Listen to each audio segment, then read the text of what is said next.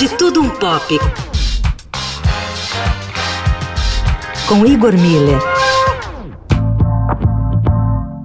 É inacreditável que, em pleno século XXI, mais de 80 anos após uma das maiores atrocidades cometidas contra a humanidade, que a gente tenha que responder à pergunta: opinião nazista é crime?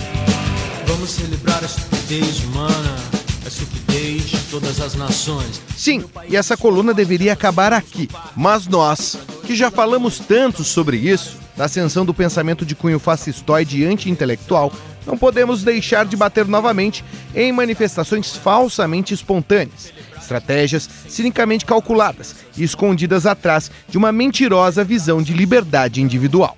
Ainda que isso signifique bater em bêbado, enquanto o último covarde que se esconda atrás de entorpecentes para dizer asneiras exista, nós estaremos aqui. Vamos comemorar como idiotas a cada fevereiro e feriado. Para começo de conversa, uma opinião não é um mero pensamento que surge na sua cabeça e morre na convivência do indivíduo. Se uma opinião é debatida, significa que em algum momento ela foi comunicada, encadeada, segundo uma lógica que não apenas respeita as leis internas de coerência e gramaticais, parâmetros mínimos para que ela seja compreendida por outro, mas também deve obedecer às leis de convivência da sociedade, para que ela não limite a liberdade desse outro.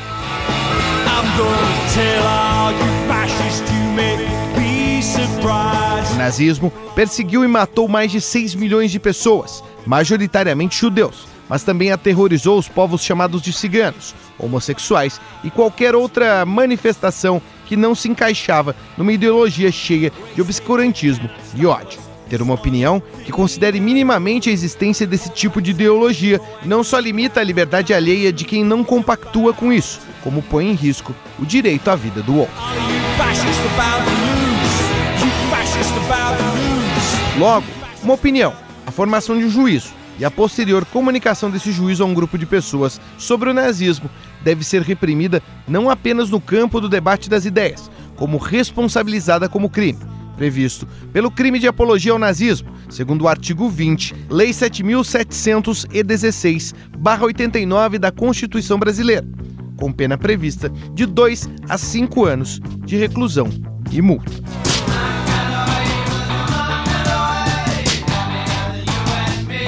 A atitude, disfarçada de confusão, é premeditada por uma estratégia bem comum desse tipo de gente.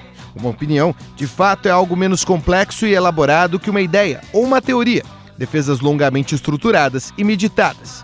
E é nessa falsa relativização que toda sorte de canalhas cava o espaço para disseminar o conteúdo retrógrado e nefasto do nazismo. Uma opinião não deve ser levado tão a sério assim. Claro que deve.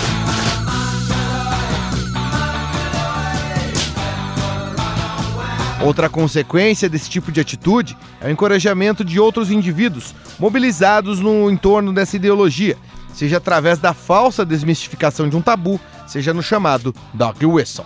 Em português, o apito de cachorro significa a exposição repentina de um sinal ou um código que apenas os iniciados nessa ideologia nociva vão perceber, incitando todos os ratos a saírem do bueiro. Com os trabalhos técnicos de Moacir Bias Igor Miller falando um pouco de tudo.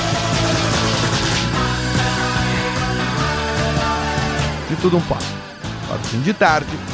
Tchau, bravo.